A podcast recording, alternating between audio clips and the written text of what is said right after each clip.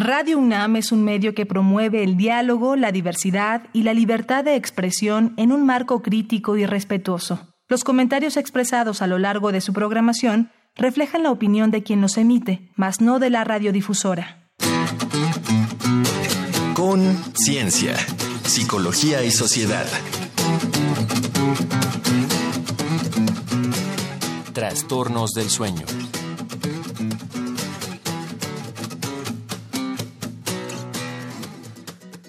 Bienvenidos todos y todas a Conciencia, Psicología y Sociedad. Este es el espacio de la Facultad de Psicología. Les recuerdo que transmitimos a través del 96.1 de FM con retransmisión cada jueves a las 7 de la noche por el 860 de AM, por supuesto aquí en Radio UNAM. Yo soy Berenice Camacho y comparto la conducción con la doctora Mariana Gutiérrez Lara. Bienvenida, Mariana, ¿cómo estás? Muchas gracias, Bere. Pues muy contenta de presentar otro tema de relevancia social y de impacto para todos los que vivimos en esta gran ciudad. Así es, trastornos del sueño es el tema de hoy, que pues creo que muchos nos sentimos identificados. Hay que ver hasta qué nivel y cuándo efectivamente hablamos de un trastorno o si no, por el contrario, de un padecimiento, digamos, pasajero. Así es que vamos a empezar con nuestro programa de hoy. Recordarles que ustedes pueden volver a escuchar esta y otras emisiones en nuestra sección de podcast que se encuentra en el sitio radiopodcast.unam.mx. Dicho esto, ahora sí, vamos con nuestro tema de hoy, que ya inicia Conciencia, Psicología y Sociedad.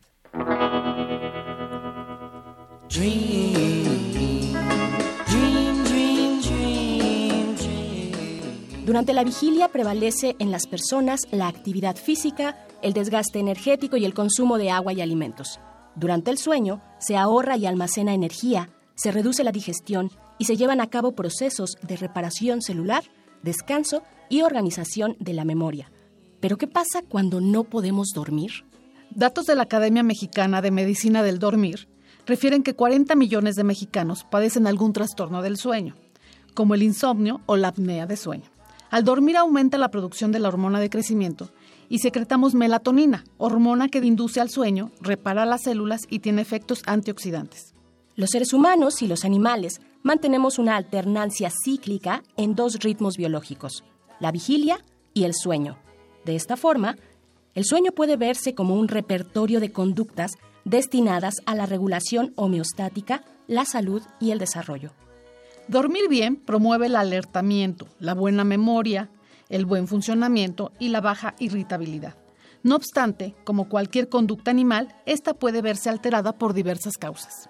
¿Cuáles son los trastornos más comunes en la población mexicana? ¿Quién tiene un riesgo mayor de tener un trastorno del sueño? Para responder a estas y otras cuestiones, nos acompaña la maestra Rosa María Campos Morales, y para abrir este tema, escucharemos lo que nuestro compañero Uriel Gámez pudo recopilar en este Vox Populi. La gente opina.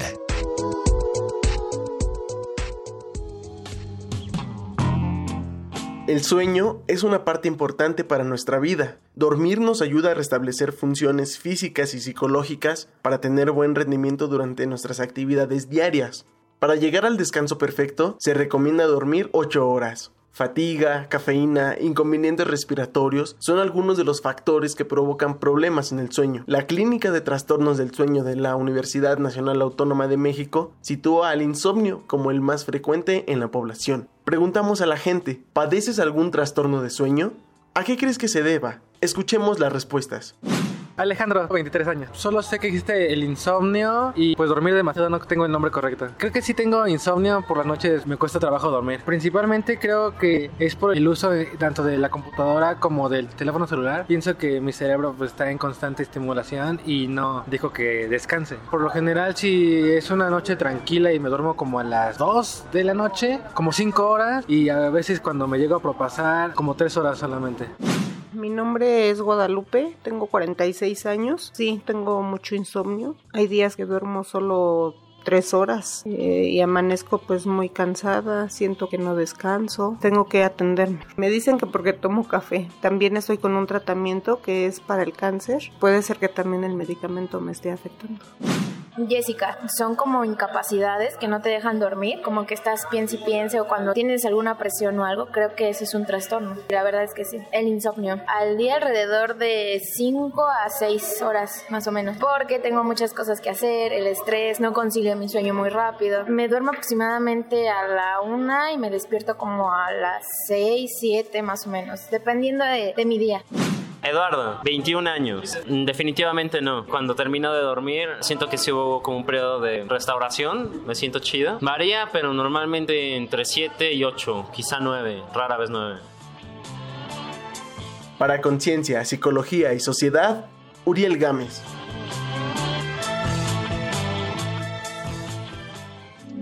Contáctanos al correo con.cienciaunam.gmail.com o en el Facebook arroba unam.psicología.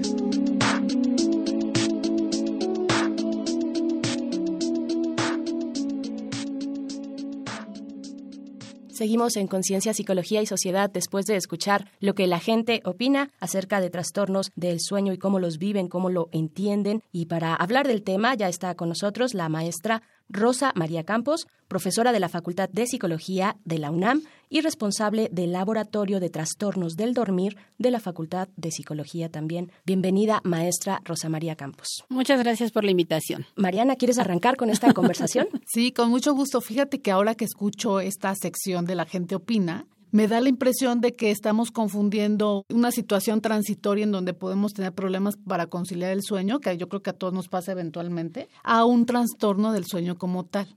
Entonces, maestra, ¿por qué no mejor nos aclaras cuáles son las características propias de un trastorno del sueño que lo diferencia de lo que sería cualquier situación que eventualmente no nos deja dormir? Claro, aquí es muy importante que hablemos de la cronicidad de la queja o de los síntomas que estamos presentando. Si ustedes me dicen, este, mi hijo se la pasó gritando en la madrugada, pero seguramente no ha repetido la conducta en mucho tiempo y nos fijamos qué fue lo que vio o lo que vivió durante el día, pudiéramos asociar un tanto a esto el evento, ¿no? Pero cuando este evento se vuelve tan frecuente y que ya empieza a tener un impacto sobre la vida cotidiana del quien lo padece, entonces estaremos pensando ya en un verdadero trastorno, el cual pues amerita ya una atención especializada. El ciclo, la continuidad, digamos, la repetición podría ser un parámetro medible, ¿no? Para poner atención en este caso. Claro. ¿Qué más podemos encontrar? Para distinguirlo de problemas tal vez transitorios, ¿no? Que vivimos muy de vez en cuando sí, es curioso. Por ejemplo, las causas que acaban de mencionar de los, del insomnio,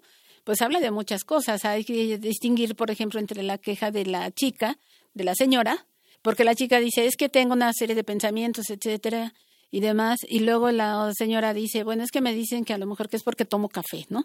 Como que se varía un tanto. Sin embargo, ustedes oyen eh, cómo estaba hablando, como que le faltaba un poquito el aire, sí, no si se percibieron en, esa, interesante, en esa situación, porque probablemente, y eso que decía, es que duermo muy poco y amanezco fatigada, ese es un síntoma que hay que ponerle muchísima atención, porque estamos hablando probablemente de una patología que es muy conocida, que es la apnea de sueño. En la apnea de sueño, el paciente puede llegar con nosotros y decir, es que no duermo bien y entonces tengo insomnio. Como no duermo bien, tengo insomnio.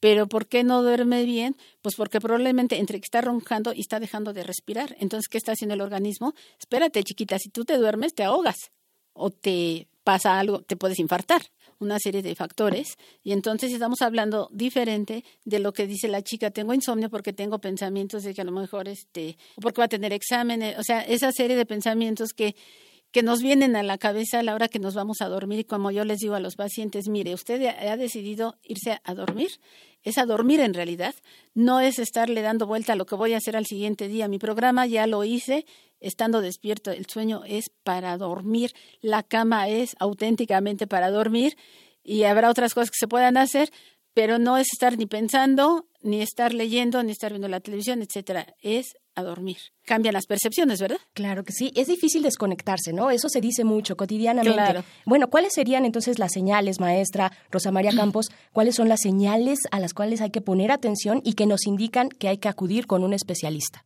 Esta queja fundamental de amanezco muy cansada. Siento que a lo mejor me dormí 10 horas y sigo como si no hubiera dormido nada. Hay que poner atención porque también tenemos eh, algo muy importante. Nuestros cambios metabólicos se dan durante la noche. ¿Qué pasa con el que es diabético? ¿Qué pasa con el que es hipotiroideo o hipertiroideo? Por ejemplo, que son factores metabólicos fundamentales que alteran nuestro patrón de sueño. Podemos ver al paciente o a la persona que va en el metro y que hasta prácticamente parada se queda dormida, ¿no? O que nos está dejando hablando solos eso pasa mucho, por ejemplo, en Japón. Hay, de hecho, sitios, sitios en Internet donde muestran fotografías o videos cortitos de personas, de japoneses, durmiéndose, quedándose dormidos en algún espacio público, ¿no? Mariana, vamos, les invitamos a continuar con esta conversación, pero antes a escuchar la siguiente cápsula que nos tiene preparada la producción de Conciencia, Psicología y Sociedad. Uno de los trastornos del sueño que más deteriora la vida de las personas es la somnolencia diurna excesiva conocida como SDE, que es la dificultad para permanecer despierto y alerta durante buena parte del día, lo que produce lapsos imprevistos de adormilamiento. La somnolencia diurna excesiva fatiga a quien la padece, incrementa el riesgo de accidentes de tránsito y de trabajo, ocasiona déficits en la atención, dificulta la orientación y la memoria y perturba el estado de ánimo, entre otros. Algunos factores que producen SDE son la mala calidad del sueño, padecer anomalías del sistema nervioso, alteraciones cardíacas o psiquiátricas, cambios ambientales, metabólicos u hormonales, o bien el consumo de sustancias como el alcohol y otras drogas.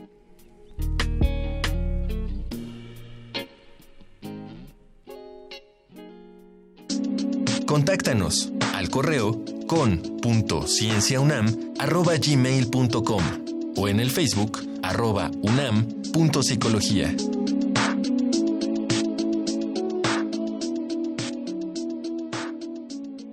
Gracias por continuar aquí en sintonía con Radio UNAM en Conciencia, Psicología y Sociedad. Seguimos platicando con la maestra Rosa María Campos. Si ustedes tienen un comentario o sugerencia, pueden marcar a nuestro teléfono en cabina, que es el 55 36 43 39, donde sus mensajes o sugerencias serán entregados a esta producción. Así es que continuamos, Mariana, pues con mucho por delante todavía. Sí, creo que estos datos que nos fueron regalados nos aportan muchísima información de lo que está pasando.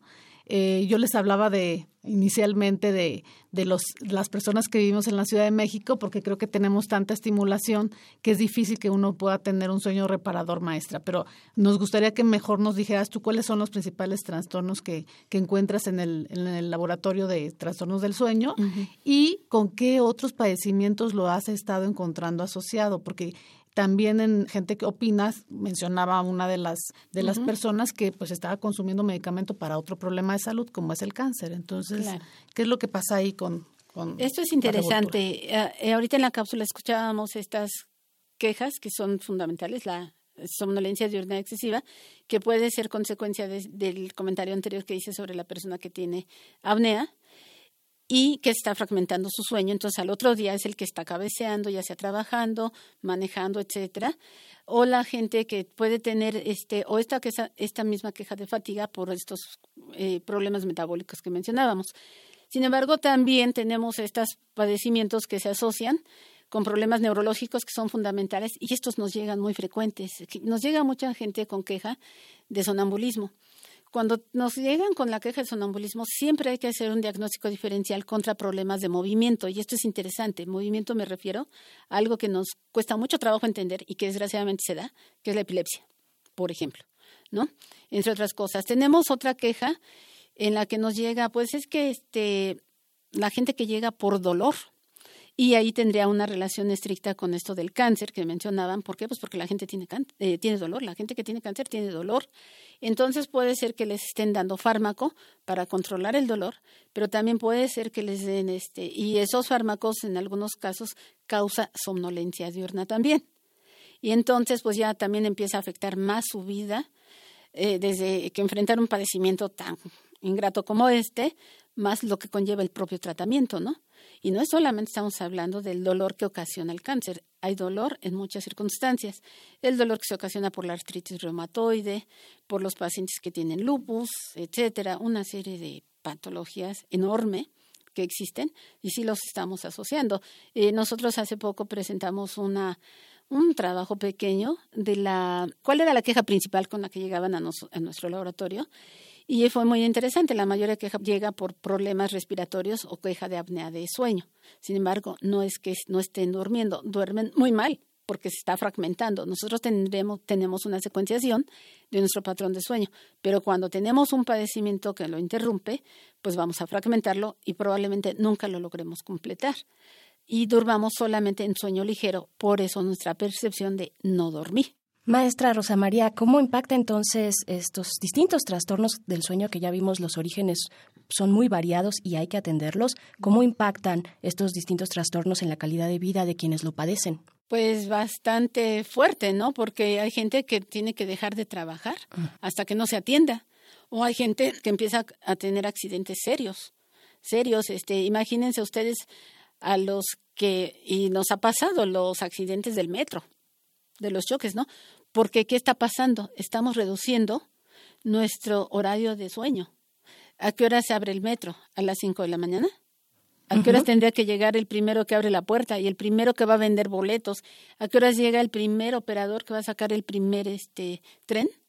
Seguramente, y si, si nos pasa que, eh, volviendo con el comentario de Mariana, que no es solamente la cantidad de ruido que genera la ciudad, sino las distancias que tenemos que recorrer para llegar a nuestro punto de trabajo. Eh, mis alumnos, por ejemplo, tendrían que llegar a las 10 de la mañana, pero tengo alumnos, una que viene desde Ojo de Agua, Imagínate cuántas horas tiene que recorrer para llegar y cuánto tiempo tuvo que levantarse antes de completar su cuota de sueño. O sea, tiene que ver mucho con la productividad, con la capacidad, con la capacidad de respuesta para muchas cosas. Es la ejecución tanto conductual, la eh, laboral, fundamentalmente. Este, seguramente ustedes verán a los compañeros de ustedes, ¿no? A los comunicadores que andan trabajando en la noche en la moto, jornadas muy jornadas muy, largas, etcétera, cubriendo eventos tan fuertes. ¿Qué pasó con los sismos? Pues se aventaron más de 24 horas seguidas, jornadas sin dormir. Entonces la productividad se ve afectada. Por supuesto, pues estamos platicando y seguimos aquí en Conciencia, Psicología y Sociedad con la maestra Rosa María Campos. Les invitamos a escuchar lo siguiente, que es un dato, un dato que deja huella. Un dato que deja huella.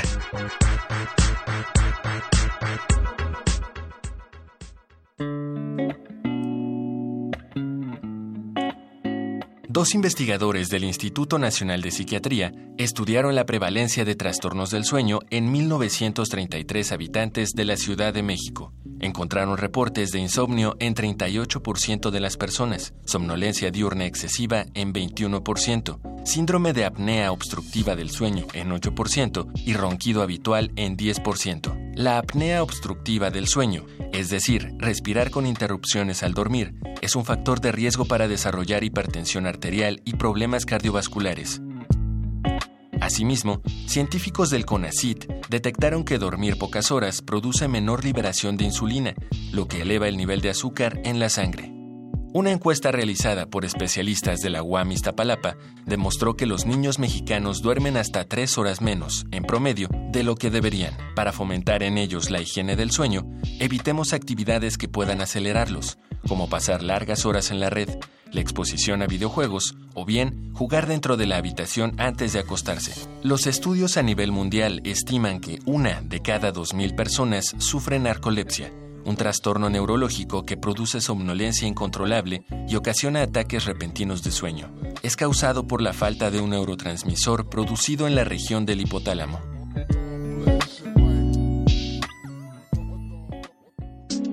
Contáctanos al correo con.cienciaunam.gmail.com o en el Facebook arroba unam.psicología.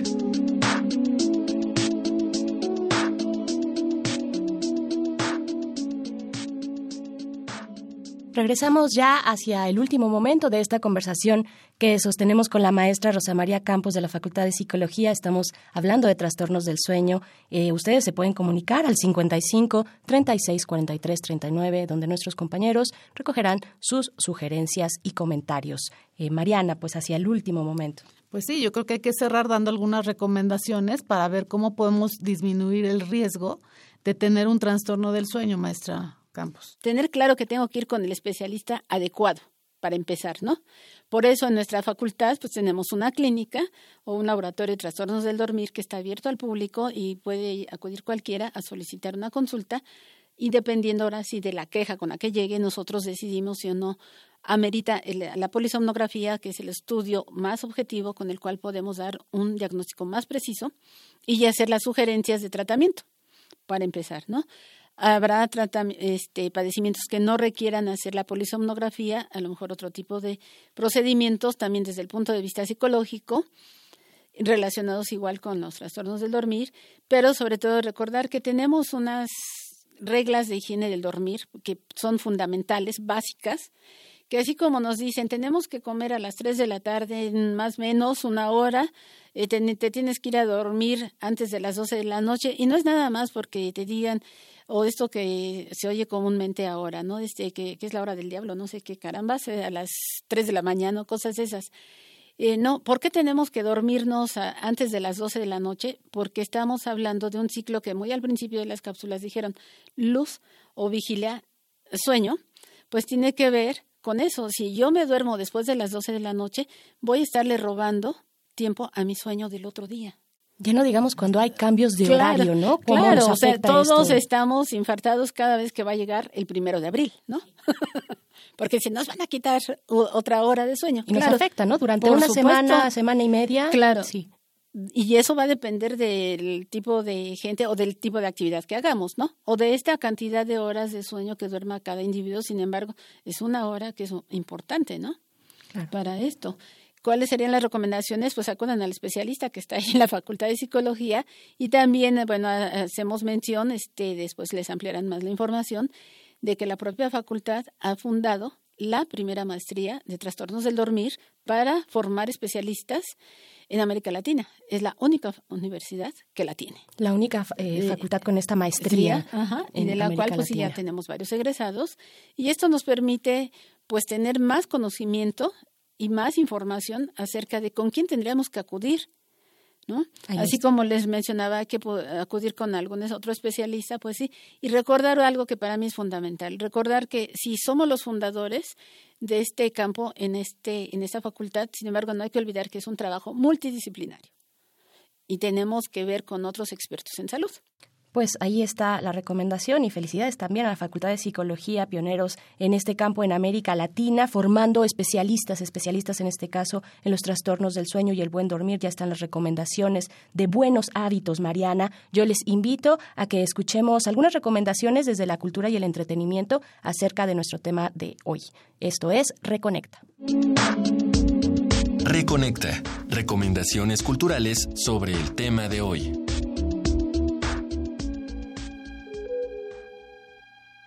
Los trastornos del sueño pueden estar presentes en nuestra vida sin que nos demos cuenta. Aprendamos más sobre ellos con las siguientes recomendaciones culturales. Will Dormer es un policía que acaba de llegar a Alaska para resolver un brutal crimen. El insomnio y el clima de la ciudad interfieren en su vida, llevándolo a cometer un gran error. Insomnia, película de 2002 protagonizada por Al Pacino, te mantendrá en suspenso.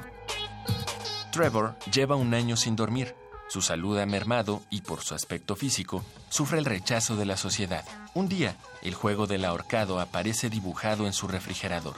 El maquinista, película protagonizada por Christian Bale, te hará revalorar tu cama. La pintora Remedios Varo plasmó en un lienzo los ojos despiertos ante un resplandor. Insomnio Primero, de 1947, es una obra de arte que expone la realidad alterna de quienes no pueden dormir. Checa esta y toda su obra que se nutre principalmente del mundo de los sueños. Te dejamos con una balada de los deambulantes. Esto es I'm So Tired, interpretada por The Beatles.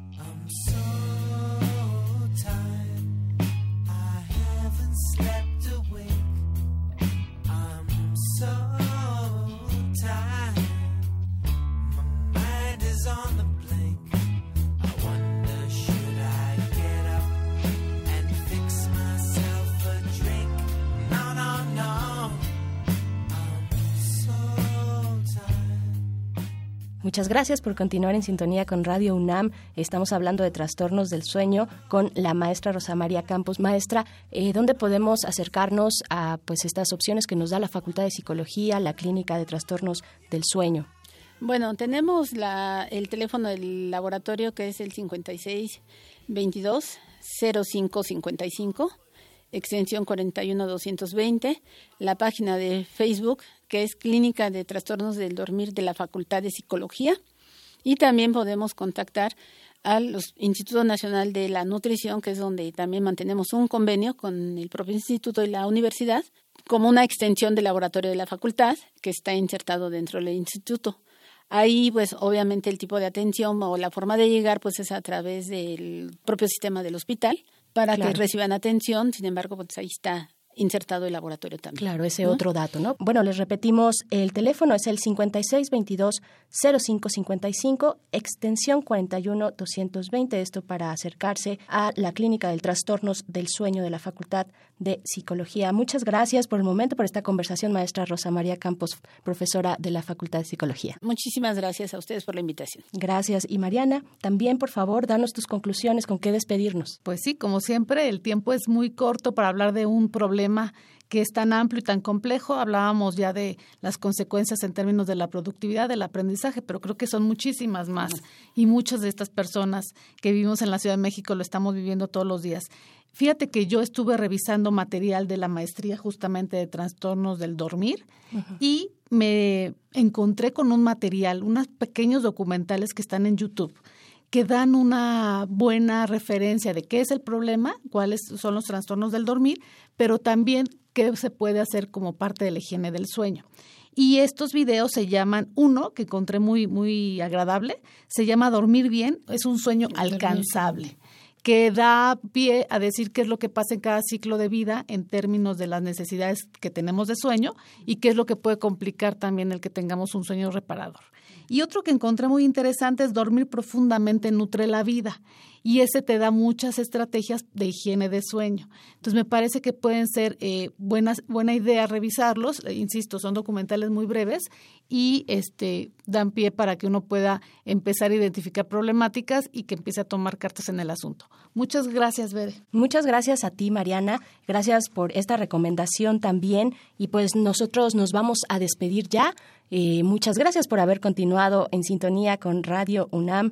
Eh, gracias también a la producción. Les recordamos que este programa lo pueden escuchar en su retransmisión el jueves, el próximo jueves a las 7 de la noche. También pueden escuchar esta y cualquier otra emisión que tengan interés en volver a escuchar en nuestro sitio de podcast que es radiopodcast.unam.mx. Esto más la retransmisión el jueves a las 7 de la noche por el 860 de AM, el alma mater del cuadrante. Muchas gracias. Esto fue Conciencia, Psicología y Sociedad. Nos encontramos la próxima semana. Con Ciencia, Psicología y Sociedad. Del otro lado del espejo participaron Marco Lubián, voz off, Ana Salazar, guionista, Carmen Sumaya, asistente de producción, Augusto García Rubio, vinculación e información. Producción, Frida Saldívar.